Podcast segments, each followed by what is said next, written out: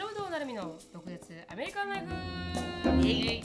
この番組はアラサーのなるみとアラフィフのしのぶがアメリカの生活を独舌に切っていく番組です。インスタグラムのライブであったりとかあと YouTube の動画でもコンテンツを配信していますので YouTube の名前はドクアメ公式ショートストーリー。で Instagram はドクアメオフィシャルで探せますのでぜひチェックアウトしてみてください。はい。ではつぶやきから入っていきたいと思います。そうしましょう。はい、あの私はつぶやきですね、あのまあエリカが行ったということで、はい。最後にあの、エリカが22日に行ってたんで、もうついてますけど、うん。21日に会いに来て昼間ぐらいにうん。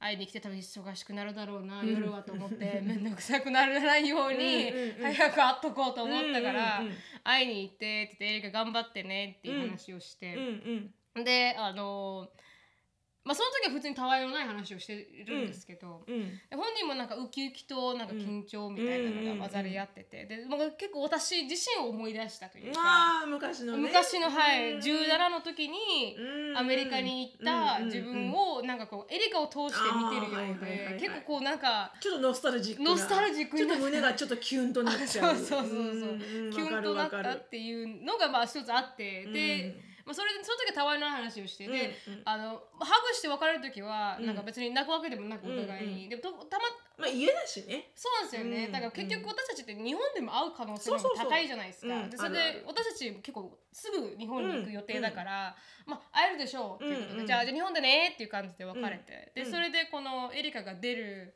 あ10時半ぐらいに出た出たのかな彼女は。うん。あの直前までメッセージうんうんうん携帯で送ってて、でどうだった？って泣いた言うて、うんうんうん。別れる時に泣いたって あそうかそうかとか言って、うんでなんかその話をしながらで、うん。あの飛行機の写真見せてもらったらもうすごいエンプティーで、そうなのよ。もうラグジュアリーラグジュアリー本当に本当に。もうチューズだよ。そうそうそうそう。うん go ahead choose 本当に本当に、でなんかいきなりジェリカ映画が撮った写真のなんか端っこぐらいに。すっげえデブな人いたでしょ？食ってるやつが。誰この人？そうそう何の目的で日本へそれももう？いう、もうご飯食べてるもう食べてるんだ。うみたいな。それもチャイニーズ。しかもなんかすごいさ3列ある真ん中でね。そうそうそうそうそう、我が物顔で一生懸命食事をすでにしてる男性が入ってて、のな乗っけときますわ、ん。あそうですね。確かに確かに。写真。でそれでなんかこうエリカがもう怖いしなんかこううんうん。ワクワクもしてるし、みたいな。初めて親元を離れるからみたいな話をしてて、で私がなんか「うんそうだね」と。うん。でもなんかこう私も同じように、うんうん。あのこう17の時に出て、うん。やっぱりこう同じ思いをしたと、うん。怖いし、うん。怖さ半分、うん。あのワクワク半分期待半分みたいな感じで、でもなんか何でもあのあ彼女に言ったのは何でも経験することはすごい素晴らしいことで、うん。どんな経験でも、うん。それがいい経験でも悪い経験でも、やっぱり学びがあって、うん。親元を離れて一人で生活するほど学ぶことってないじゃないですか。でエリカの場合、多分仕事ができるわけじゃないから誰かに頼らないといけないっていう環境の中で、うん。そこからの学びとかって、うん。多分自分で何でもできたからここにいると、ね。うん。はい、うん。車も自分で運転できてバイトもできてそれがちょっとできないっていうことから学べることって非常によ。本当に本当に非常に大きいからう、ん。これなんですか？マイナーですよ。マイナー頑張りましょう。はいはい。だからすごくエリカの代わりです。うん。だから頑張ってねっていう話をして、うんうん昨日も出ていあのいいてみたみたいですけど、うん。インスタグラム見ながらあエリカついたんだなとか、ちょっとそれを見てなんかこう自分の中でもノスタルジックね。ノスタルジックな気持ちになりましたね。まあ、シロさんからしたら多分「say bye」ってエリカに言うのは、うん。親元としての気持ちだと思いますけど、私はどっちかと自分を照らし合わせて、うんああこうういう同じ気持ちでうん。海外行ったよなとか、そうだよね。うん。違う国にね。はいだからうん。なんかこうちょっとあの甘酸っぱい気持ちになりまわした、かりますよ。わかりますよ。うん。私なんて甘酸っぱい通り越してもうしょっぱいしょっぱい どういうこと？心が痛い痛いあ痛い痛い痛い。雑巾絞りで。あじゃあ絞られてで絞られて。もそれもなんかいろんな意味なんだよね。なるみちゃんがこう、あはいはい自分に置き換えて、うん。エリカの出発を自分の昔の出発に置き換えて、はいはい。なんか気持ちがこうかぶるのと、うん。まあこうに似てる？すごはいはい。くコンセプトは似てる。あ本当ですか、うん。でもこう私の場合はわわ私がこの若い時に海外に行ったのにかぶるとか、そんなんでは一切なくて、はいはい。もうやっぱさ親目線なんだよねね。完璧うに。ん。これってやっぱ親になるとこうなるんだろうなと思うんだけど、うん。まず1回目の最初に全然 OK と思ったの、はいはい。もうだって6ヶ月なんてすぐ過ぎちゃうそうね。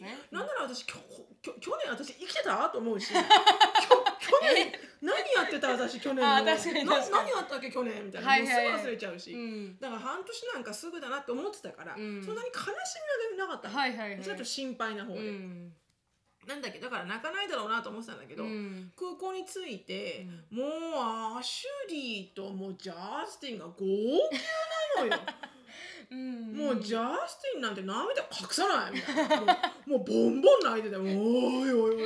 うん。でもあのアシなんかちょっと恥ずかしいみたいで、こう泣いてるとほら人が見るじゃんこうやって、はいはいはいどうして泣いてるの？みたいなんで、うんアシュリーはほら人のアテンション取るの嫌いだから確かに。うん。それでこう隠れて泣いてたけど、う もショーンはこらえてたの。はいはい。俺は泣かないみたいな、うん。だからそういうのでちょっとうるっときたけど、うん。まず第一の,、うん。あのじっぐわやばいって思ったのが、うん。そのエリカのエリカがこうセキュリティに入ってきます、はいはいはい。バイバイって、うん。その時にあの一緒に行ってた、うん。このお母さんが、うん。あの乳母車を乳母車というか、はいはい。あのストローラーをね、うん。引いてで後ろからうん。5歳ぐらいの女の子が「はいはい。マイ・リトル・ポーニー」っていうさはいはいわかります。あのアニメのね、うん。キャラクターの自分の専用の,、うん。あのスーツケースをガラガラ引いてたの、ううんっきゅっきでこうやって、ぬいぐるみ持って、うん。それ見た瞬間にあのそうそうだ今までほらエリカは一番おお姉ちゃんだから確かに。私がショーンとアシュリーをいつもこう馬車でやってたから、うん。いつも彼女は彼女に持たせるべきものがあったのよ、はいはいはい。持て持ちきれないから私が、うんうんうん私が手も足も手も手はもう塞いでるから、はいはい。持ちきれないからいっ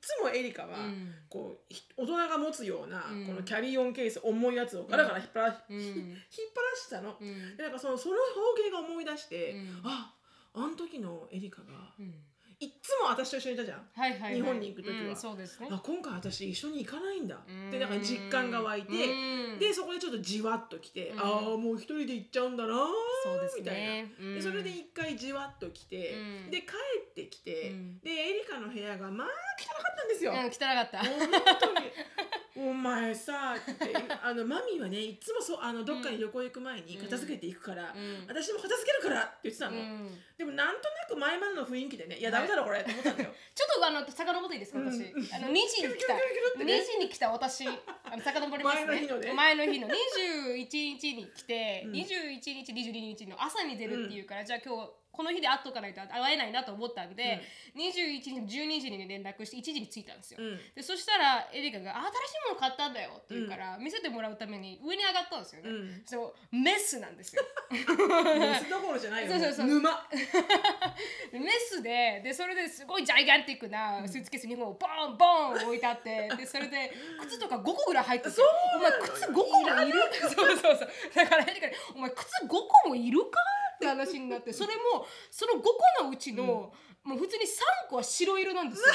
なんかもう白い3つとかいらんやろみたいな。それでそのうちの5個のうちの4個はスリッポンなんですよ。いやいやいらないいらない。スリッポン4個もいらない日本でってみたいな。なんかねスニーカーそうとそうそう。ヒールとかじゃなくてね。そうそうそうほぼ 全部スリッポン。全部スリッポンの靴で。いやいやお前これ、まあ、確かに黒、うん。白白黒ってやつだったんですよ。わかります？チェッカーのやつだから。だから確かにバンズのね。うんバンズの真っ白黒白黒だから。なんかバンズのスポンサーシップかなんか持ってんなのぐらいのね 距離でね。それぐらいの量の、だからそれもういらんだろうみたいな話になって、うん。ででもいるからみたいなこと言って、うん。でもうすごくなってるから、うん。本当にパッキング間に合うの？って聞いたんですよ、うん。じゃあたまに合う間に合うみたいな、うん。であと何しないといけないの？って言ったら、うん。ちょっと掃除して、うん。車もきれいにして、うみたいな。んそうそうそうそそんなのできるような、うんうん。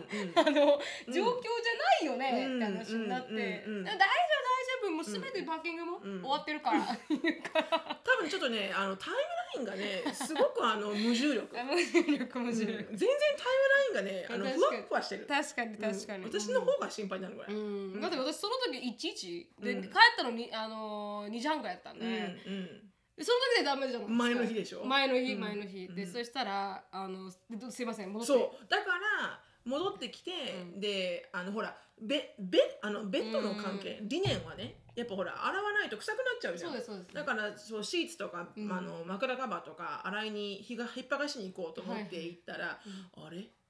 これ帰ってくるの？こいつ？みたいなぐらいの汚さで、はいはいはいはい。あ帰ってくるの？明日、みたいな。うん どこ？をどう？綺麗にしたんだいこれは,、みたいな。だからこう綺麗にし始めるじゃん、うん。いろいろと、うん。そしてさこう綺麗にして、うん。でベッド剥がして、うん。で掃除機かけたら、うん。なんかすごいこう淡々としたルームになっちゃって、はいはいはい何もない。そうそうそうそう、でそれをなんかこう見ながら、うん。あなんかこう何？まあまだ半年で帰ってくるけど、このいなくなっちゃった、うん。こう綺麗にしてない方が、うん。まだ気持ち的には良かったなみたいな、なんとなくね、なんかすぐ帰ってきそうで、うん。でも綺麗にしちゃったら、あうん。もうなんか帰ってこないんだと思ったら、やっぱすごい寂しいんだよね、はいはい。今までずっといたから。そうですね。うん。でどそこからまああの行くところがあって、うん。行って帰ってきても、うん。なんかこうついついあのいつもほら頭の中に、あうん。エリカは何時に帰ってくるのがあったけど、うん。あ帰ってこないんだ、うん。っていうのがあるじゃん、うん。なんかやっぱさこう重い寂しさがあるんだよね、はいはいはい。でそこで、うん。こうじわーっとくるんだよねやっぱね、うん。こうじわじわと、うん。でその時にいやでもうん。あのなるみちゃんのお母さんなんて17歳だったでしょ、なるみちゃんが、うんじゃあエリカ21だからね、はいはい。21でこういう気持ちになるわけじゃん、うん。もう17歳の娘を手放すっていうのは、うん。あのね本当にこれはね、あのー私にはもう考えられない、そうですね。うん、考えられない。アシュリーも寂しいのとアシュリーは今15 15 15あと2年後にいなくなる。そうだから考えられない、確かに。しかも結構長かったじゃん。スパンが、はい。半年とかさ3ヶ月じゃないじゃないじゃないです。からそれはまずしかもさ私の場合自分の親の家に行くじゃん、はい。まだいいよね、うん。他人の家に行くわけじゃん。そうですそうです。何も知らない。本当に肝自分肝座ってると思ったけど、はい。自分のことは肝座ってるのよ。そうです。なんだけど子供とか、うん。他の人が、の自分でコントロールできてあげられないから、うん。ものすごい不安になるのよ、うん。あれもできるこれもできる大丈夫、みたいな。うん。だからそっちの方が辛いよね、なんなら自分が一緒に行って、はい。金がないからじゃあお母さん働いてくるわみたいな、うん。そういう苦労の方が楽、はいはい。気持ち的には。うん。自分で解決できますからそうねそう、なんかやらさなきゃいけない、うん。子供がこう自分でやっていかなきゃいけないっていうのが、しかもなるみちゃんの場合17ではい。他人の家、うん。英語も喋れない、うん。これはねかなり来るなって実感したのと、うん。あとはうちの母親ね、はいはいはい。うちの母親はあの時成田空港私が出る時にうん。エリカを連れて、はい。もう一生帰ってこないっていうスタンスだったわけじゃん、はい。いやあれは寂しすぎるわーと思って。うんだからなんかいかに自分が親不幸だったかっていうのを、はい。なんかまたこう掃除をした後の部屋部屋とか見ながら、うんはあこりゃきついな、うん。こりゃきついな。って思ったけどうね。ん。確かに。うん。まだあのまだアメリカにいてくれた方がちょっと楽だったかもしれないですね。そうね。アメリカで。まだこれでなんかこうミシガン州にね、はいはい。大学で行くとかさ。そうですそうです。あの、うん。オースティンに行くとかの方が一応同じランドにいてそうそうそうそう。心配もないし車で会いに行ってるし。そうですそうです。での方がいいけどやっぱ国を離れるって結構ビッグディールででっかい。やっぱりこのすぐ助けてあげられないっていうか、うん。すぐ助けに行ってあげられないっていうのは、うん。結構結構あるね。ね。やっぱ親目線になって初めて感じたね、うん。いやーこれは本当にあのあのなるみちゃんのお母さんもそうだけど、うん。あのうちの母親も、うん。こうやっぱほら離れてしまうね、まあ、はい。皆さんアメリカに住んでる、まあ、いろんな方にいろんなところに住んでる人いると思うんですけど、まあ仕方がないじゃんその時のライフだから、うん。もうそう起きてそうなってるから、うん。別に常に親のことを考えてうん。生活してることができないし、はい。親もそれはも望んでないから、うん。いいんだけどでもやっぱりこうそれを受け入れるその度量っていうのをうん。受け入れること、うん。なんか難しいよね、親の方がうん。多分。子供はほらまあ不安かもしれないけどどっちかというと冒険心の方が強いじゃない？これからね開いていく、うんもう無限な世界へのこのうん。不安とかど、うん。ねはあるけど、うん。こうやっぱ親からしたら、うん。やっぱりこう子離れなんだよね。うん。引き算ですからね。うちらは足し算ですけど。足し算。引き算。引き算だから 持ってたものが一つずつなくなっていくっていうのは辛いっすよね。かなりね。うん。だから本当にねあの申し訳ないと思ったね。申し訳私ないの母親には。申し訳でも反対にだからそれこそ、まだうちの母親が元気なのでいろいろ歩けるとかいろんなとこどっか行けるうちに、はい。こう半年間でもエリカが一緒に過ごすことができて、はい。まあそれをこう実現させることができたのは、うん。まあエリカを通してちょっと親孝行確かなとは思うので、そこは嬉しいけどね、うん。半分そう。でも昨日の夜も、うん。あのエリカが着くのがアメリカの1時ぐらいだったのね、はいはいはいそうですよね。着くまではあの起きてようと思ったのよ、うん。でおあ着いたよってデキストが来て、うん。あよかったよかった。さあその30分後に、うん。あのそこ電話が来て、はいはい。で「何?」って言ったら「うんどうした？あのさあのさ」って言うから「うん何?」って言ったら、うん紙にねうん。紙もらったんだけど、なんかこの政府のところに滞在するとか、あはいはとか何も書いてないんだけどっていううの、んで私行くんだよねどっかにって言うから「うん。いやそうだと思うよ」って、うん。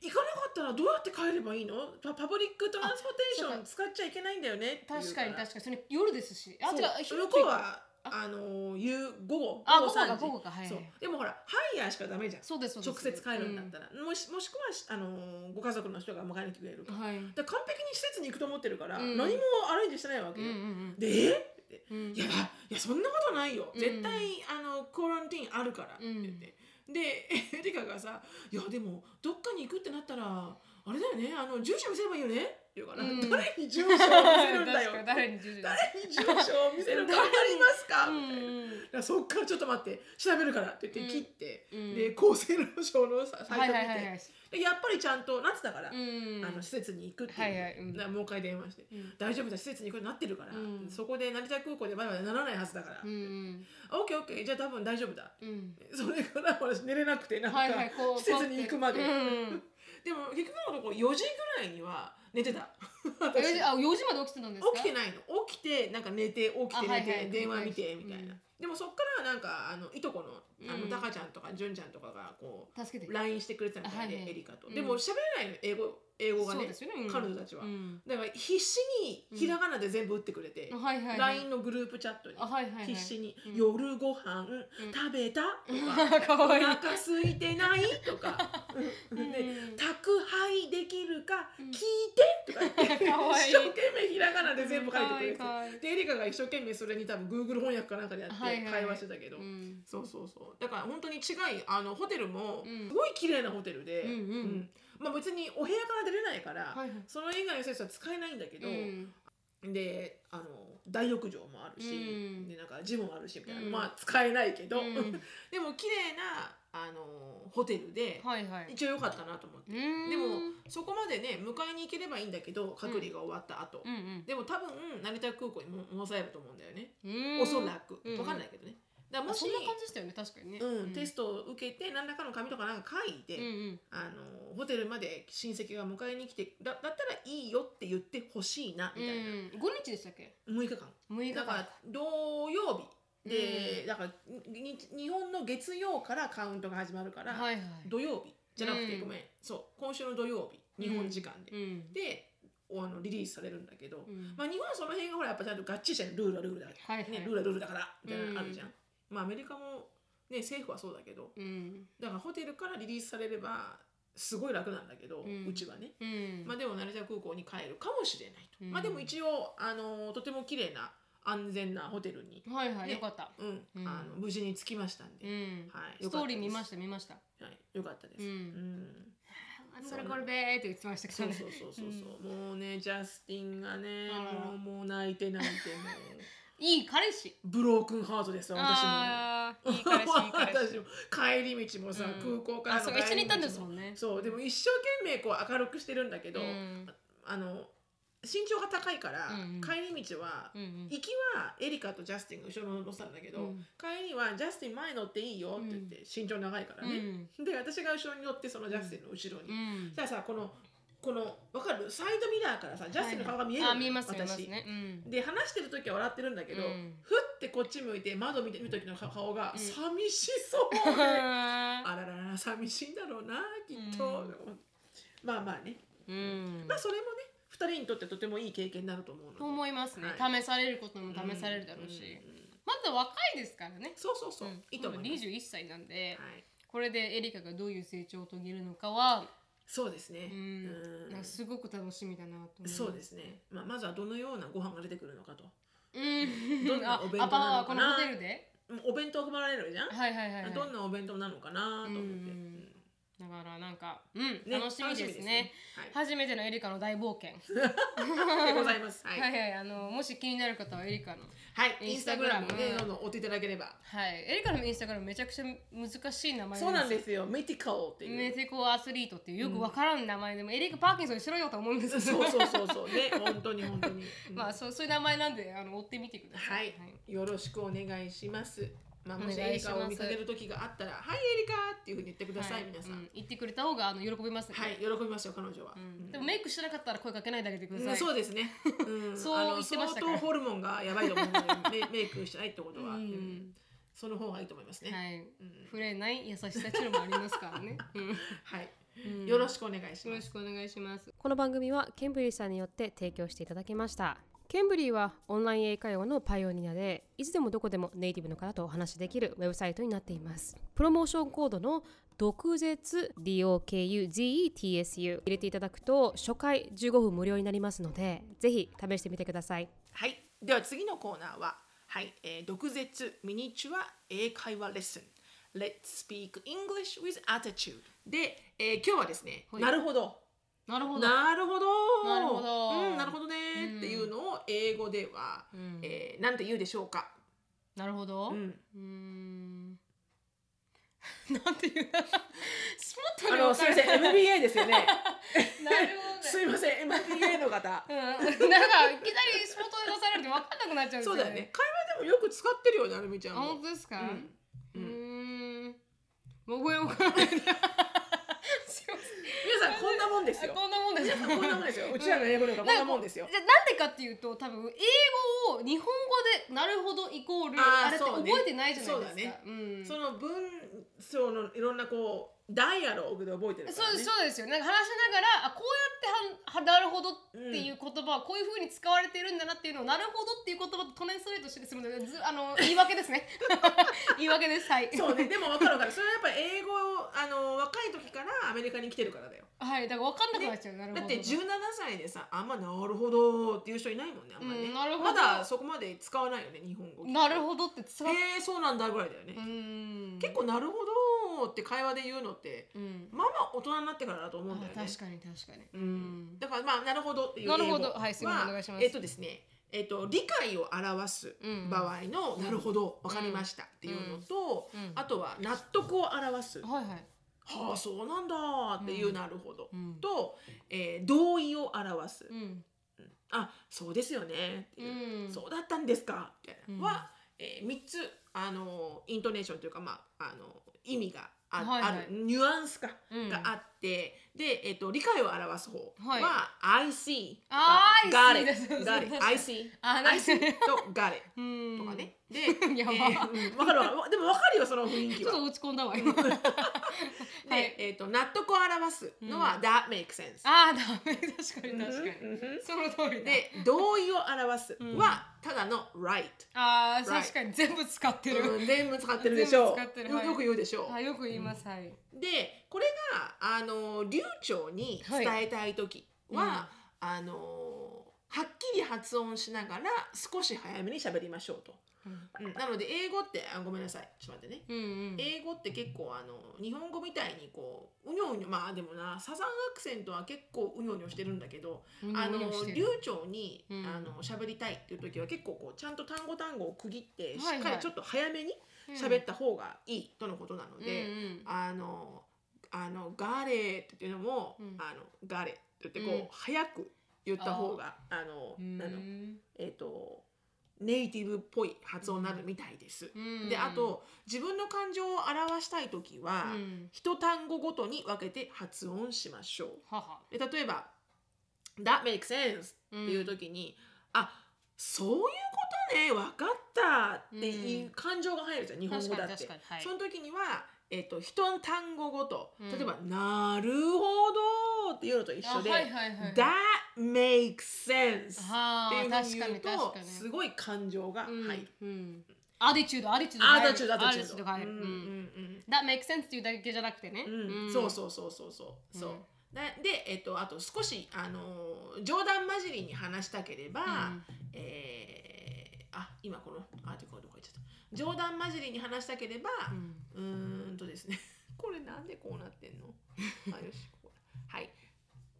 わかる？ここだ。はい。そうすると、えー冗談交じりに話したければ、うん。発音を伸ばしてみましょうと、うん。うん、例えば職場や学校で仲のいい友達がうん「なるほど」って伝える時に、うん。冗談を交えて「うん。分かったってば」とかうん。言う時は「あの got it」っていうこうなんか、あはいはいこう長くね。発音を伸ばすと。うん。うん。であと「that makes sense」とか、はいはいはい。あの結構伸ばすことで、うんうん。あとあれだあれだ。あの「right」とか right」っていうのも、ん。感情が入る確かに。そうそうそう。例えば今日あのさっきついさっきショーが言ったんだけど、うん。あのえっと学校が、うん。あの early release って言って、うん。たまにこうちょっと早めに終わる時があるのね、はいはいはい。うん、であのショーンとそれを話してて、でうん。あれショーンあの次の来週の金曜日の話をしてて、来週の金曜日はあのお母さんが私僕これとこれがあるんだけど、うん。学校に迎えに来てくれないって言われたのね。うん。で私が「いやでもじゃあショーンでもその日 early release だから、うん。あんた早く帰ってくるから、うん。大丈夫じゃん。時間あるじゃん」って言ったら「確ライかにショーンよく言う。そうだった!」みたいな。うん「ライそうだったよ」みたいなね、うん。こう長く確かに。言うと。ショーンはよく言う。言う、うん。そう。なのでこうまあ長く下の言葉を長くすると、うん。そういうなんか日本語では「ああそうよね」とかう、ん。分かった」とかっていう風な、えー感情がこうこもる。うん発音になりますと。はいはい、皆さん、えーぜひぜひお試しください。はいあのすいません答えられなくて大丈夫です。でもこういうふうにスポットでやると分かんないんだよね。わかんなくなわっちゃったかるわかる。うん日本語でそう言うんだよなっていうのがこうロックインしてない状態のよ,、よくわかります。うん、はい、あの皆さん私も精進してまいりますんで 諦めずにお願いします。はい、そうですよ。よろしくお願いしますね。ちなみに私あのこれえっ、と月末？うんうん。月末に今月習った英語ってことで、はいはい皆さんにあの聞きますんで、テスはい。うんうん、わかりました。はいそれまでによろしくお願いしますよろしくお願いします。ははいい。では、あの今日のトピックに入りたいと思います。今日のトピックはですね、まあジェンダーレスのはい。時代がやってきたんじゃないかということで。はいまあ、。シロさんが送ってきたアーティクルがまず最初なんですけど、はいななんかこうたまたま私が見たテレビ番組も同じことを話してて、ほでそれでちょっとピックアップしていきたいなと思う。います。うんうんうん。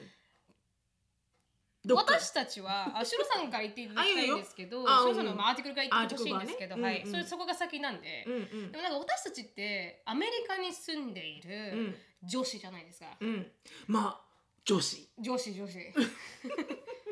あの私もえ何？女子。女子っていうカテゴリーしていけないんですか？いいんです。なんか女子って若いなとあ思って。はいはい、うん。だからそういう意味で結構あのあ考え方が少しちょっと違う、ノーマルじゃないかもしれない。日本のスタンダードじゃないかもしれない。なって。思ったっていうのもあるので、うん。うんなるほど。はいじゃああの、うん。すいませんお願いします。じゃあ私からね。はい、えっとねまず私が面白いなと思ったニュースが、はい。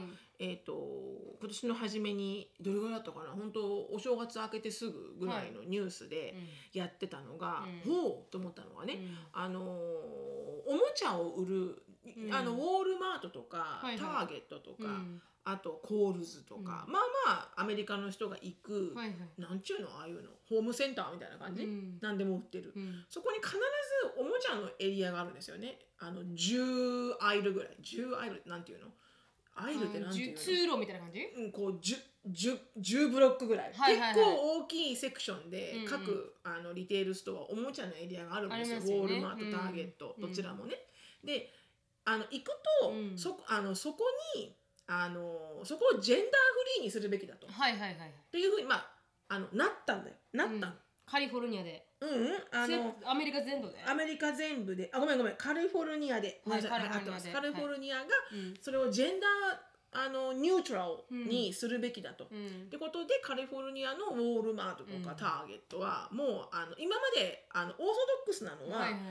あの女の子セクション、うん。まあピンクオレンジ、はいはいはいあのなんだピンクオレンジのお人形、おままごと、はいそうですね。とかうん。がドールとかね。ドールとか、ねバービードールとか、うん。ワンちゃんのやつとかいろんなやつがこう女の子のとこにあって、はいはい。必ず34アイルぐらいそれなのよね、うん。3つ4つセクションぐらい、うん。それで。でその横に男の子のセクションがあって、はいはい。あのロボットとかうん。レゴとか、うん。車とか海賊とかあるんですよ。うん。それが青いセクションで、うん。であとはあの赤ちゃんあのベイビーちゃんのねセクションがあって、でもうちょっと大きいティーンエイジャーになってくると、うん。ちょっとこう細かいレゴとか、うん。あとトランプのゲームとか、あとはもうちょっとこうハイエンドなこう、うんなんだあのあの出てこない。あのあれあの遊びが出てこない。まあいいわ。そのまあティーンエイジャーのセクションがあるんですよ。拳銃みたいなのあり。ますもんね、うんうん。そうナーフガンみたいな。うん、でなので、えーそれが私が知ってる、うん。いつものウォールマートターゲットなんですよね。そうですでそれをやっぱそうすることで、うん。あのもうこれは女の子、うん。これは男の子ってなってるのがいかんと。はいはい。で別に男の子だってキッチンのおままごとセットとか好きな子も実際いたしね私、うん。あのエリカを育てる時に、まあ、みんな子育てしてる時に、はいはい。普通に女の子が持ってるあのキッチンセットうん。がすごく好きで、うんあの欲しがってる男の子たくさんいたし、であのババービードールはなかなか見なかったけど、うん。でもそういうふうにこう決めつけちゃいかんと。うん。あのもう女の子はピンク男の子はブルーみたいな、お女の子だってあの男の子のあのおもちゃで遊びたい子もいるし、うん。あの反対もあるし、はいはい。でおもちゃ自体が、うん。そういうふうに性を対象にした状態のパソナで作っちゃいかんと。うん。だ女の子用とかはいはい。男の子用とか、うん。もう年齢用、うん。もう5歳6歳の子供用、確かに。8歳10歳の子供用、うんっていうふうにあるべきだと、うん。そういうふうにそれも一なんかこうメディアがうん。決めつけたこの固定概念を植え付ける一つの大きなあのルートになるから、うん。おもちゃエリアはもう全部こうあのもう本当レインボーカラーじゃないけどもうそのあのピンク青そのやめて、うん。もう年齢でおもちゃが選べるように、うん。あのカリフォルニアはなるみたいです。うん。うん。でそれを聞いてあのいいことだなと思ったんだよね。だからこうほらおばあちゃんとかおじいちゃんとかさ孫におもちゃあげる時にうん。選びに行くじゃん。はいはい。その時にやっぱりこうあの選べるオプションが広がるじゃん。確かにわか確かにる？うんそうですよ8ね歳から10歳だったら、うんあこんなオプションがあるんだみたいなさ、うん。でもこう女の子だからこれってならないじゃんこれから。うん。うん、でもっと言うとやっぱりこうもらう方も、うん。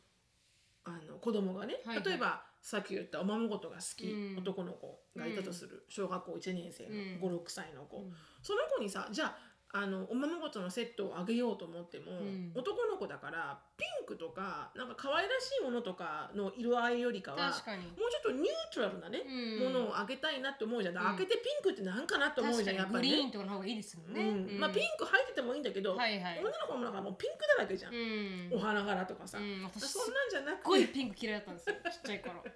ほらこういう子がいるから。そうそうそうそう、ね。本当に好きじゃなくて。こういう赤ちゃんがいるから。はい。だからわ、かります。ね、うん、だからこうなんていうのかなこうダイバーシティが広がるよね。うん。やっぱりね。ううん。ん、うん。だからとても私はいいと思ったんだよね。確かに、うん。なんかいいあの心がけかもしれないですね。そうそうそうどこかの国スイスだったかな？スイス？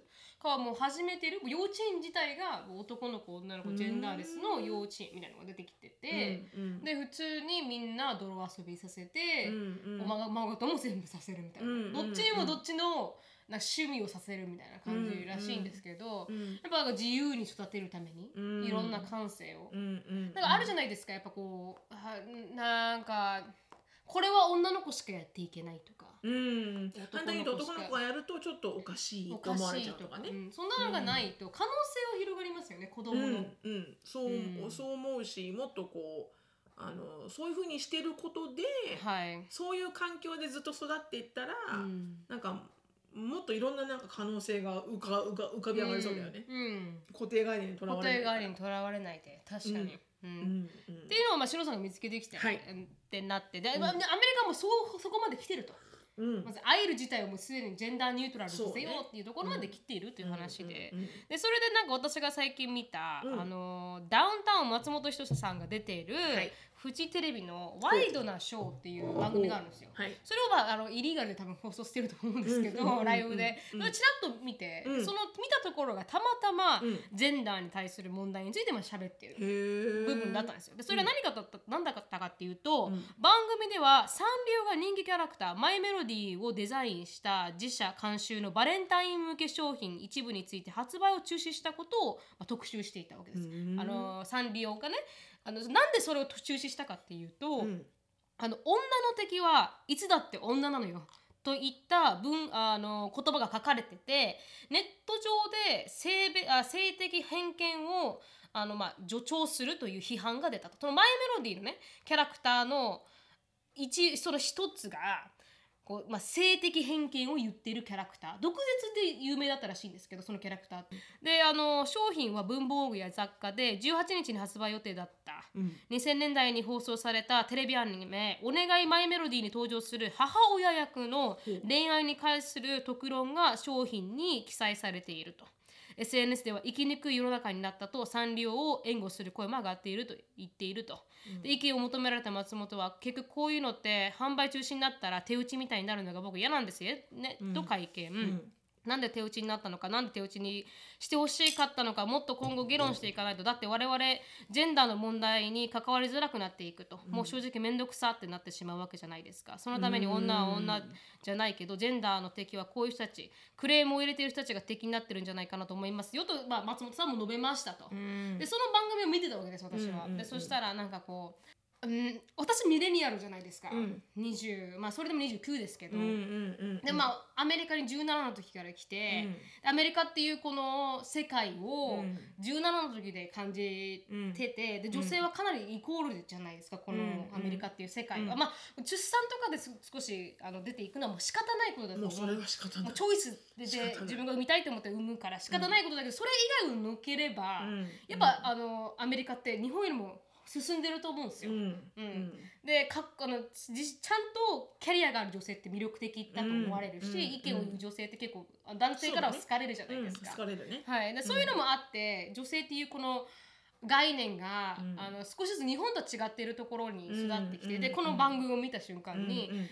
なんか、うん。あのこの松本さんのこの一言がちょっと引っかかって、なんかこのうんサンリオの運動で、まあ、まあ意見を言ってる人。人たち。はいがジェンダーレス。結、局うん、ジェンダーの敵？ジェンダーのイコーリティの敵になってるんじゃないかという一言は、いやでもその人たちがボイスアウトしないと、うん。日本は変わらない。変わらないよね。変わらなくないですか？確かにやっぱそういう人たちがいてじゃあこれは少し間違ってるんじゃないか、うん日本のこのお茶を出す文化は少し違うとか、うん。私たちがよくうんうん。ポッドキャストで言うみたいなことを、うんうんボイスアウトするからこそ、うんうん。少しずつあそうだ女性が雑用するものじゃないんだとか、うんうんそうだね。女性にはもっと気を使って話さないといけないとか、うん。多分しのさんが働いてた時期は、うん多分そうそういうのがちょっと強かった時期だと思うんですよ、うん私は日本で働いあんまり働く経験がないからわからないんですけど、でもなんかこうアメリカでうんバリバリ NG なことがうん日本ではできてたりする、普通にね。あるじゃないですか、うんうん。なんか少し性的なことを言ってもうんうん。許されるというか、うんそうだね。まあ冗談にもならないみたいな。ね冗談にも。あ なならないものが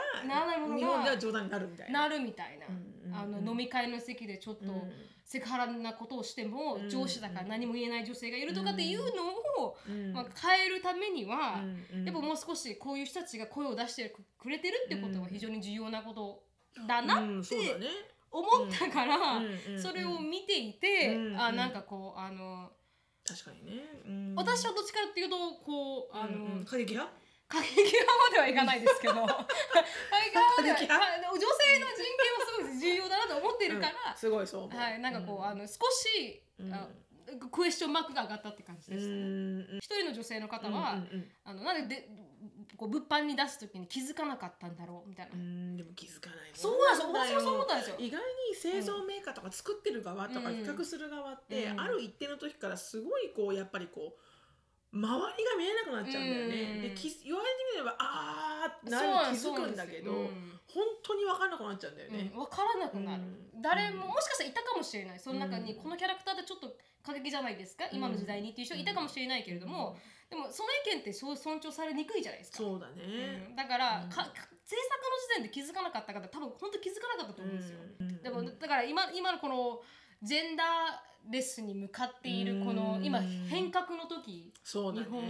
うん。うん。少しあの難しいトピックでうん。触れるのは難しいんですけど、うん。うん。なななんだなって思いました日本、うん。それを見て。て確かにね。だからそれに対してうん。面倒くさいってさっき言った山本松本さんが言ったように面倒くさいっていうカテゴリーをする人たちと若い世代の,、あの変えていきたい。大事なんだっていうね。そう変えていかなきゃっていう世代がうん少しなんかこう、確かに私も松本さんの時代ね、あの時代だから、はいはい。あのーもう面倒くさっていう気持ちはわかる、だからね結局のところあの誰にも傷つけないよううに、ん。あのニュートラルにしてればいいのねみたいな、うん。だから傷つけたくニュートラルにはいるけど、うん。実際分かってないみたいな人が多いんじゃないかな、うん。私の年代はね、うん。松本さんみたいな。はい。でも確かにその言ってはいけない言葉じゃないかなと思うけどね。うん。面倒、くさいっていうのは。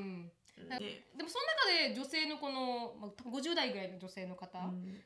言ったのは、あの今か日本が変わってくる時期で、あの変わらなきゃなって思うんですけど、うん。自分は昔の時代の人なんだなとも思わされますみたいな意見をした人がいたんですよ、うん。その人は確かにその通りだと思うんですよね、うんやっぱ、あのついていけない部分ってすごくあるじゃないですか、あるある世代世代で。あるある。で私も今若い子たちのこの世代は分からないことが多いですから、分かんないことだらけ私、うん、ジェン Z のことはあんま全然分かんないですから。もう宇宙人宇宙人もうミレニアルだから全然のことは分かん宇ない宙人私からしたら。もう、うんもそうやって分かりたいっていう姿勢は、うん。あの必要なのかな。そうね。だから理解はしたいよね、うん。オープンアームでね、うんオープン理アームで。解はしたいけどでもお互いにジャッジはしちゃいけないと思ううのよ、ん。だから松本さんがそう言ったところで、確かにそれは時代としてはあまりあの適切じゃない言葉かもしれないけど、うん。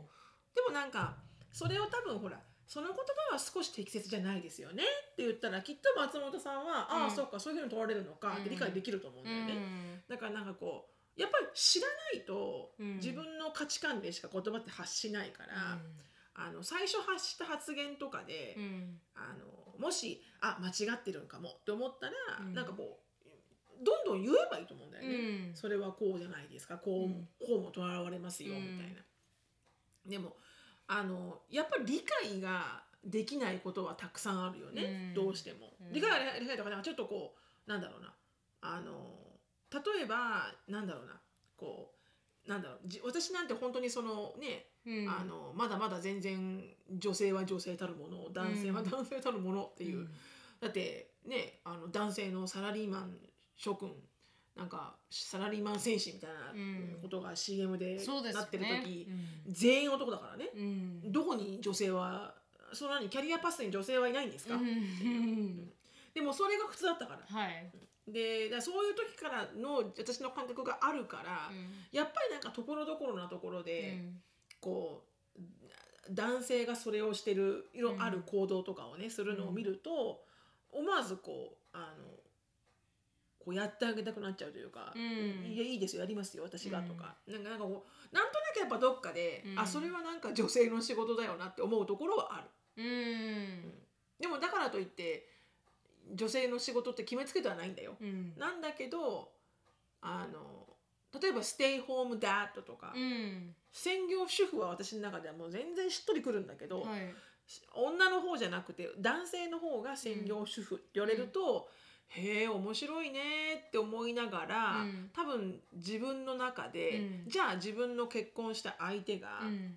遡ってね。はいはい。あの結婚した相手が、あじゃあ忍が働いてくれるなら、俺は家にいるわって言われたら、うん。おいふざけんじゃねえよって思うだろうなって思う。うん。でも白さんがでもそれでもしは私が男の人も女の人も関係なく仕事をしていようよっていう、ん。だからかもしれない。うん。もしじゃあシロさんが、うん。じゃあ千い一年間で1 1500万ぐらい稼ぐ、うん。バリバリのキャリアウーマンだったとして、旦那さんがすごく忙しそうだから、あの僕は全部見るよと。うん、僕はあの家はかあのコントロールしてあげる、うん。だったらどうですか？だったらいい。だったらいい。だったらいい。だったらいい、うん私も同じことジェイコブに言いました。私がもうクソはあの働いてて、うん。私多分絶対辞めないから、うん働くこと自体を、うん。うん。そうね、それはやめないと思う。はい、だから、私がもう本当に million とか稼ぐようになったら、家にいていいよって言いましたもん、うん。いやでもそれはわかるわかる。うん。だあのまあ、 million までいかないですけど、まあ、ほんと十分稼ぐぐらいになったら、うんうんうんわかるわかる、その感覚はある私も、うん。で私は結構働きたい派だから、うん。ジェイコブはそうでもないんですよ、うん。あまりキャリアとかにこう興味があるほどではなくて、うん家族を幸せにできれば彼はよくて、うんでも私の方がかなり野心がある人だから、うんうんうんだから、女なのにって言われるような多分タイプ、うん昔からしたら、だからこそ別にいいよっては話しましたけど、お互いのキャリアプランについて話した時は、それはねすごく理解できるよ、ううん。結局のところやっぱ経済状況だよねちゃんともう十分な、あのお金があるんであれば、うん別に私なんかこう仕事をしてない人が嫌いなんじゃなくて、うん。あの役割分担ね。そうですそうですうん完全に、完璧に。ただ、うんあの2人で生活していかないとやっていけない時に、うん。ああ入れに入れよって言われたら。言われたら「おいおいダメでしょ。お互いにやろうよ」確かにそれはその通りですよね、うん。そう。でも振り返るとね、うん。私の20年の子育て人生を振り返ると、はい。多分ねこれあのーオーバーじゃないけど多分うん80%私がやってるよね子育ては。ね。あの、うん。おしめを変える、うん。お風呂に入れる寝かしつける、うん。絵本を読む、うん。学校を調べるとか、でもそれは相棒の,、うん。あの価値観によると思うんだよね。はいはい。そのパートナーの人がうん。同じようにすごいこう教育熱心とか、あのすごいインボーブする人だったらうん。やってると思うけど、うん。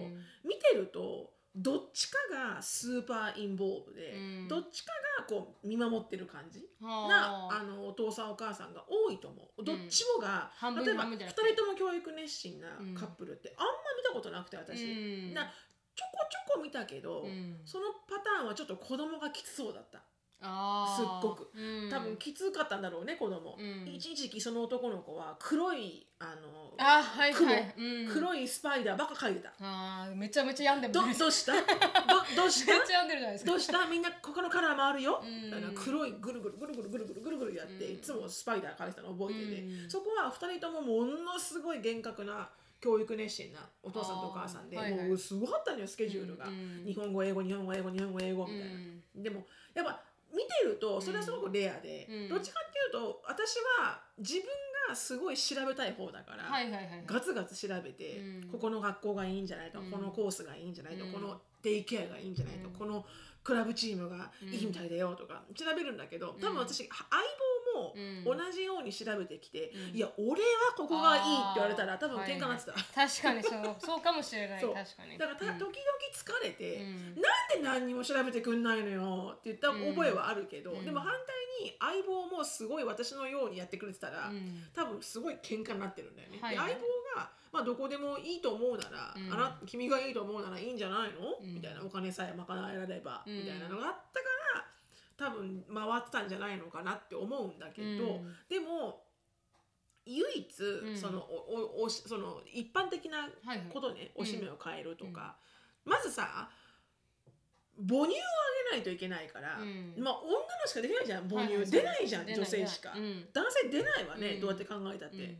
だからそっからもうさアタッチが始まるんだよね、はい子供に対する。うん。こうん。うんと子供が母あ親に。母親に対する。はいはい。うん。おっぱいがあるから、うん子供はやっぱお母さんだと落ち着く、うん。お母さんが抱くと泣き止むとか、機嫌が良くなるとか、うん。もうそれ仕方がないよね、うん。このおっぱいとうん。一緒にご飯食べてる人なんだから、一番好きじゃん。うん。それでお父さんがもうあの機嫌が悪いとかいう時に、うん。お父さんが一生懸命こうあの機嫌を直そうと思っても、うん。やっぱお母さんが抱っこした瞬間に子供がへこっていい子になると、うん。寂しいよね、お父さんも。でもお父さんも寂しいけど、うん。子供泣かしたくないから、うん。お母さんに預けるんだけど、うん。お母さん的には、うん。もう使えないうちの旦那ってなるじゃん。はいはいなんかちゃんとやってよみたいな。うん。でもなんかそこでどうしてもやっぱり母親の方に子供が懐いちゃうっていうのがあって、うんで面倒くさいから、うん。私ももうやらせないわけよ、そっから、うん。そういうのがダメだと思うし。はいはい。面倒くさからないで、うん。一緒にインボーブ一緒にやる、はいで私がやった方がうん。風呂も早い、うん。おしめも早い。うん。チャカチャカできる、うん。で旦那は慣れてないから、うん。遅い。うん。子供が泣く、で私泣いてるのとか嫌なのね、基本的に、うん。お尻だからその辺が、ん。だからそうするといいよ。もういいからってなるじゃん。はいはい。そうするともっともっとこうやっぱ距離が離れちゃう離れちゃうんだよね、うんだからそこを唯一私のなんか振り返って、うんあのダメだったなって自分が思うところ。自分が80%をやっちゃった。やっちゃった。やっちゃった、あはいはい。やらせなかった、うん。で文句は言ってたんだけど、うん。でも蓋開けてみたら「お前やらしてねえじゃん旦那に」みたいな、うんもっとこうほらやらしてやらして、うん。ありがとねありがとねって言って、うん。ボロボロだけど、うん。おしめとかも、うん。ボロボロだけど別に変えてくれればそれでいいわけじゃん。綺麗だから。確かに。私のやりたいようにおしめは巻いてないけど、うん。スカスカでねうん。よーくショーンなんてね、うん。あのずれてましたよあ本当。あのおちんちんがずれてるからこっちにうん。いっつも抱っこしたらじわーっとあれ？あれ？負けてないじゃんおしめ。うん。何回もあったんだけど、うん。でもそういうところでうん。ほら私は多分こうイラッとして「もう!」って変えちゃうんだけど、うん。その時にほらこうやって巻いたからこっちがずれちゃってこんな漏れてるじゃんってこう一緒にインボールしてればはいはいはいはい。その旦那さんだって、うん。ああそうかって学べたのに、うん。私がもうそこは私の OCD だよね、うん。本当にあの前巻き戻さされれば、はいはい。多分か変えてたやり方を、うん。でそれに気づいたのが、うん。同じような私の感覚価値観と全く同じようなお友達が双子を産んだのよ。はいはいはい。で上にお兄ちゃんお兄ちゃん、うんで最後にドーンって双子が来たの。あはいはい。うん。で双子の時しかもアメリカだからね、はい。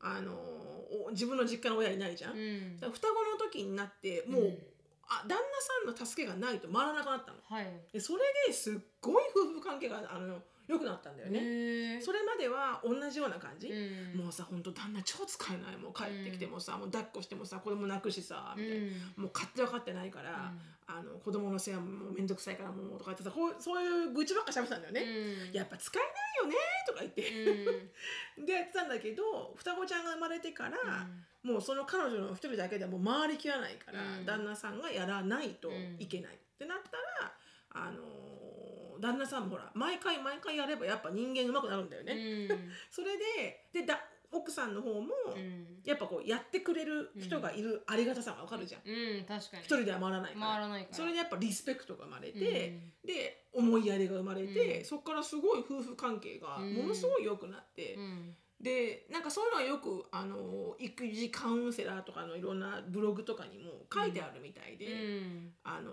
私のような OCD の人には あのとってもあのなんつうのちょっとコントロールフリークな人、うん。なんかこの私のあの仕方じゃないと嫌な人うん。は苦しめてると思う自分を。はいはい子育てになってくると、うん。それって多分子供にとってすごい良くないと思ってうて、ん。だからこうもっとレッグをして、うん。あの自分のやり方じゃなくても、うん。別に子供が安全ではい。綺麗なら、うん。もうそれでいいと。それであのどんどんパートナーの人を信用してやらせてあげないと、うん。あのもうもう自分がこうきつくなるよね。うん。一方。ちょっとジェンダーと間違えましたけど、はいはいはいはうん。いでもでも大重要ですからねこの夫婦間のこの割合はもう役割分担。そうそうそうそうそうそう、特にほら子供も人間だからさ、うんうんやっぱりこう犬とかじゃないからしつけられないじゃん、うん。いつも帰ってきたら、うん。お父さんの方に行くとかさしつけられないじゃん、うん。か感情と一緒に来ちゃうからお母さん確かに確かに。特にもう喋るようになってくると「うん。はいもうマミー!」とか言われると、うん。もうお父さんさ「マミーだって!確かに立場ないかもしれない立場ないかもしれない。それはやっぱすごいなんかねこう、うん。振り返るとなんかうん自分でこう苦しめてたなと思うけど、うん。あのちょっとジェンダーとは離れましたけど、うん。でもなんかこうそういうところで、うん。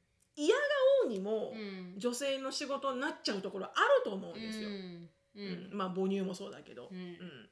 だからこう完璧にじゃあその何ご飯を作るとか掃除をするとか、うん。子供の目を面倒を見るとうん。かっていうのも、ジェンダーレスにしているいるうん。夫婦の姿っうん。ていうのは私は本当想像できないんです。うん。あのなんつうの？自分のこのキャパシティを超えてる、うん。どうやってうん。本当にイーブンにするのか、うん。うん。それはこの役割分担のことですか？役割分担、うん。であの完璧に、まあ、だパパお母さんってうん。一切なくて。であの一家庭をね築いていく上で、本当にイーブンに平等にっていうのが、あのどうやったら美しく回るのか、うん。私は全く想像ができない。うん。確かに。うん。でもなんかあのまあいろんなコメントをねあの見てて、でそしたらあのジェイコブって今私のラストネームに変えようとしてるんですうんよ、で完全にアメリカで名前を変えようとしてるんですよね、うんうん。うんうんでそれであのやっぱ女性の方うでん。男性、まあ、日本人の方と結婚した時に、あの男性の名字を受け継ぐのが当たり前だっていう考え方で、うん結構苦労した人ってすごいいっぱいいるみたいで、うん、そうね名前変わるからね。名前がで変わるまた。ほら別れちゃうとさ、うん。また変えなきゃいけないじゃん、はい、うん。それってなんかこうアメリカ日本はできないですよね、うん。日本女性のラストネームを男性が受け継ぐことができるんだ。それは向こう office になってできるんだけれども、うん。夫婦別姓ができないんですよ日本は。ああそうなんだ、はい、それは法律で決まってるらしくて、まあ、聞いた話ですよ、うん。結婚作業を防ぐためとかいろいろあるみたいなんですけど、うんでもまあうん。できませんと、うん。であのでもアメリカできるじゃないですか、うん。夫婦別姓もできれば、うん。女性が男性のラストネーム取れるし、うん。男性が女性のラストネーム取れる取れるしって言って、うん。で今回の場合ジェイコブが私のラストネーム取るうんっていうのもすごく画期的なことだと思うんですよ。うん。うんうんあ別にいいよって言って、ラストネーム変えるとか、うん。あのーこのそのなんていうか概念がうん。アメリカ人にはあまりない、うん。ラストネームを自分のものにしてくれみたいな、うん。それが当たり前だろっていう概念のないアメリカ人とうん。結婚して、うんうん。あのーあ大変な方もいらっしゃるんだなっていうのは気づいたし、うんでアメリカ人ってやっぱり結構半分半分に従うじゃないですか。うんうんうん別にあのはこう女性の仕事だからって、うん。あのご飯作らなくてもいいよとか、うんうんうん結構言ってくれるだアメリカ人の男性って多いけれども、うんうんやっぱりこうあの、まあ、アメリカ人のねジェイコブのアメリカ人の友達が日本にいて、うん。日本人の男性と、うん。まあ、遊びに行った時にう、ん。日本人はあだ男女が作るものだろみたいなものをこう持ってる若い男性の方もいらっしゃったみたいで,、うんでアメリカ人からしたら「いやいや分担すればよくない?」みたいな。っていうのは、あの私はわかん日本人と結婚してないからわからないけど、うんアメリカ人の男性と結婚した人は結構、うん。いい分にしてくれる人っていうのが多いっていうイメージはあるんですけど、うんうんうんうんうんうんそうそれをなんかこうあんまり嫌に思わない人が、うん。このよく役割分担するのが当たり前でしょって思ってくれる人が、うん若い人の中では多い気がする。うんうんうんそれで志麻さんの時代はどうでした、私は前の結婚は、うん。あの本当にボロボロだったので、はいはい。あんまりこう比較対象にはならない気がするんだけど、あのーうんプラスほら私がちょっとダメだったっていうのもあるから、はいはい。できあの比比較にできませんが、うん。い今のアンディはうん完璧に役割分担だよね、あほんと。でも子供がちっちゃくないからね、まあ確かに。あの子供の子育て云々は何もこうできないんだけど、うん。あのそれ以外は全部分担だよね、はいはいはい。あの家の中のことは私がする。家以外の,、うん。あの あの庭とかうん。車とか、あの AC とか、そういうのはもう全部アンディがやるとか、うん。っていうのは分担されてる、うん。でもまあ、うん、でも確かにアンディも分担かな？全然分担派。うん。うん。子育てさえしてないけど、うん。でも子供のいろんなこうあの送り迎えとかうん。っていうのは完璧にこうあのお互いにこうあの順番組んでやってるし、うん。なんかそんなのがないなくなったうん。将来っていうのがそういうものになっていくんだろうなとは思ったんですよ。うんそうかもしれない、アメリカってそれれがもうあ若い特に若い世代、まあ、白さんの世代でそれうんだって変わってるってことは、若い世代もそれぐらい変わってるってことじゃないですか。だからジェイコブにも全くその概念がなくて女だから男だからとかっていう概念がもうほぼない状態の、ジェイコブって若干ジェネレーション G なんで1997年生まれだから、だからそういう人と結婚すると、うん、でその人たちがあの日本にうん。行くとかなりびっくりするみたいですけどね。あ日本のちょっとやっぱり時代遅れで。そう。日本、まあ、時代遅れって言ったら何とも言えませんけど、うん。でもやっぱりアメリカの感覚と日本の感覚が、うん。にズレがあってそうだね。男性の方はかなり驚くって言ってました。うんうん。うん。だってあのうちの前の旦那でさえ、覚えてるのが、うん。まだ日本にいる時にエリカが生まれた後ぐらいのお正月だったかな、はいはいうん。あのいとこのおばさんの家で集まったんだよね、うん。その時おじいちゃんがいまだいらっしゃって、はいはい。そのいとこのね。うん。でやっぱおじいちゃんがさヘッドオブ・ザ・ハウスのとこ座ってるんだよね、うん。長い、まあ、リビングルームにこう、はいはいちゃぶ台をたくさんくっつけて、うん。一番端っこにだけこう座椅子が置いてあ,、うん。あってあとはみんなもう座布団。はいはいはい。もうなんか下の方子供も座布団なし。確かに確かに。でじいちゃんにはちょっといい感じのうん。藤のね、はいはいあるあるあるわけよ。わかりますねうん。でそこにおじいちゃんがボーンって座って、うん。でその横にあのおじいちゃんの息子の、まあ、私のおじさんが座って、でもう動いてるの女性だけだよね、はいそうですね。お酒あげて、ご飯あげて、うん。もう女性なんて台所でああだああだああだ喋ってて、うん。でそれを見てうちの前の旦那は「すごいね」うんって言ったけどね、ああ、びっくりした。すごいねって。女性が本当にレイバーだね、うん。うん。そうだね、うん。でも私はそれはそんなに嫌いではないのよ、うん。私はね。あのそこであの男性の態度が、うん。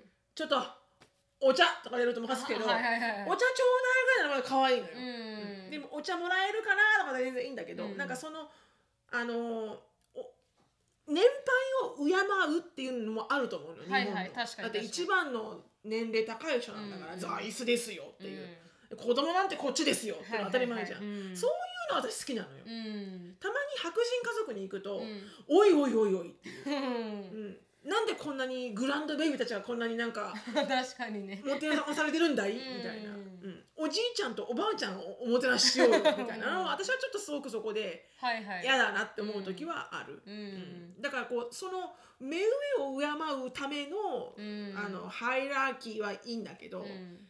あのそこでこうなんかあのいいんだよ片付けは。あのよしこにやらしとけばとかそういうのを聞くと、はいキッてなるけどね、うん。ちょっとおじちゃんがそういう感じだったので、はいはいはい。うんなんかよしこよしこってうちのうちのいとこのおばさんね、はいこれ持ってこい。でよしこさん私のいとこのおばさんは、まあまあいいご家庭に嫁いだので、うん。やっぱこう男性が敬われてて、うん。でしかもおじいちゃんはあの公務員だったから、うん。その年代の公務員ってすごいね。すごいすごい。はいすごいです。そうもうもう公務員様みたいな感じだから、そうそうそう。まあもう上から目線が上から目線がすごくてすごくて、うん。もうよしこにやらしときゃいいよさなんかよしも何回も言ってたから、はいはいこのクソじじいとかもやらしすっごいおばちゃんがいい人だから、はいはい。うん分かった分かった。暑かったのね。はいごめんなさいね。ってだから、うん。で後ろで氷ボン入れてはいはいはいはいって言って、うんうんでも強いよねやっぱり、はい。でもやっぱその時代の人たちってあのあうん強いですよね、うん、だからなんかそれはそれででいいところがあるけどね、あるかもしれない、うん。うん。だからそこら辺っていうのはあの女性がキャリアを持ち始めて変わったところではありますけどね。確かに、ね、女性の立場ってかなり良くなった。あ良くなったっておかしいですね、うん。かなり変わったと思うんですよね、うん。キャリアを持ち始めて。同等な権利があると、あの多分変わっていくんでしょうねこれからも、うん、これからも変わっていくと思う、だから本当にどんどんどんどんなんかなんでこのポジションは私じゃないんですか？みたいなぐらいの勢いでとかかってっていいと思う、うん。彼とどうなんで違います私のみたいな、確かに確かに、って思いますけどそれがちょっと難しいジェンダーの問題ですけど、うん私はいい方向に進んでるんじゃないかなとは思いますけど、うん、いもちろん更新はしてないと思うよ、うん、これでもっとなんかねみんなみんなあのいろんな人が普通に生きやすい、うん。あの世界になっていくんじゃないのかな、うん。日本日本も、うんうん。うん、ででであってほしいと思うけど、うん。ただまあいろんな法律からもそうだし、ね、その学校の風習とか、あのいろんなお店のレイアウトとかからいろんなところからこうじわじわっと変えていかないと、うん。一気に「はいそうですか」ってならないじゃない。うん。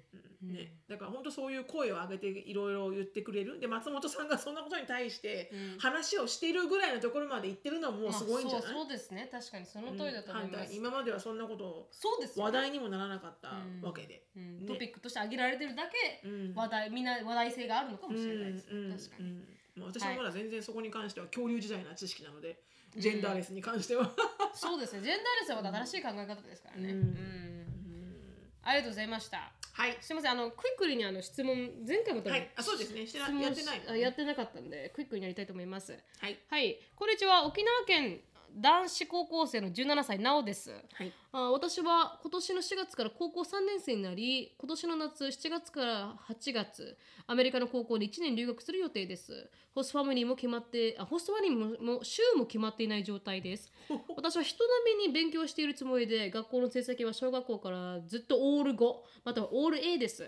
英検は準1級を最近取りました。しかし私の英語能力はアメリカで通用するレベルではなく日本でいい成績を取れても現地の学校で勉強についていけるか不し不安です、うん。そこで現地の学校の授業について2つ質問させてください。もし現地の高校で学年が選べるとしたら今の学年と同じ学年を選ぶべきかその下の学年を選ぶべきか2これは取らない方がいいという科目もしくはこれは楽しかったという科目があれば教えてほしいです。なるみさんしのぶさんの主観で全然大丈夫です。前に動画でエリカさんが統計の授業が死ぬほど難しかったと言ったのでそれなに難しいクラスもあるのかとちょっと怖くなりました、また友達作り目的に日本語クラスについて取ることはどう思いますかという質問でしたということで。はい。うん。だから一つ目はあのあ学年を選べるとしたら下の学年を選ぶべきですかっていう、いいんじゃない？よ自分の普通の学年で。だダメだったらおおお落とせばいいから。うん、アメリカってあんま学年感覚なくない？ですよでも。あの授業のレベルで取れるじゃないですか。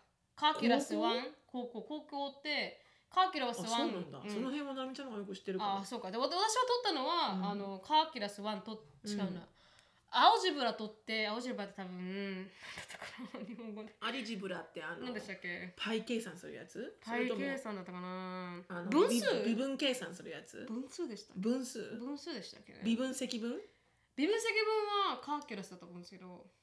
う全然わかんこれ確かに。このレベル このレベル。でもでもそれを取ってあれこれ授業自分の授業よりもあの遅れてんなと思って次の上の授業取ったんですよ。うん。だからすぐ変えカウンセラーに言えば変えられて高校の授業って、うんうんうんうん。でちょっと難しいなと思ったら下の授業取れたりするから、うんそうだね。はい、だから私多分英語はEnglish のクラスは freshman と取って、うん。数学は senior と取ったとかそんな感じでした、はい、だからそれで変えられたんでそれは多分心配しなくても学年とか自分のレベルで変えられるんじゃないかなと思います、うんでこれは取らない方がいいかもっていうクラス。全然子供たちなんか言ってまませんでした？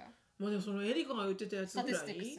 うん、うん。それぐらいかな。あと language はなかなか難しかったみたいで。まあでもうちうちの子供3人とも理数系なんですよね。どっちかっていうと。あそうですか、うん。あそっか。エリカも数い学得意いつですもんね。もあの子たちあの全国共通テストやると、うん。あの数学はまあまあ行くんだけど、うん。国語があんまダメで。うなんかあのそういう文才がないみたいでね、うん、でもなんか language は、うん。結構うちの3人とも struggle をしてしてるので、はいはい。特にやっぱりあでもな、うん。でも English のクラス難しい。 English のクラスは難しいからもしかしたらそんなに？うん。だってあれだってね言葉でいろいろ説明しなきゃいけないじゃん。書かなきゃいけないし、うん。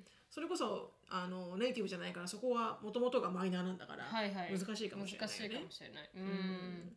English のクラスはちょっと取らない方がいいかも、でも反対にスパニッシュとか、うん。あの外国語うん。は全然いいんじゃない、あそうか。ああのゼロからみんながゼロから始まるから。確かに確かに、そんなの考えたことなかったです、うん。ね。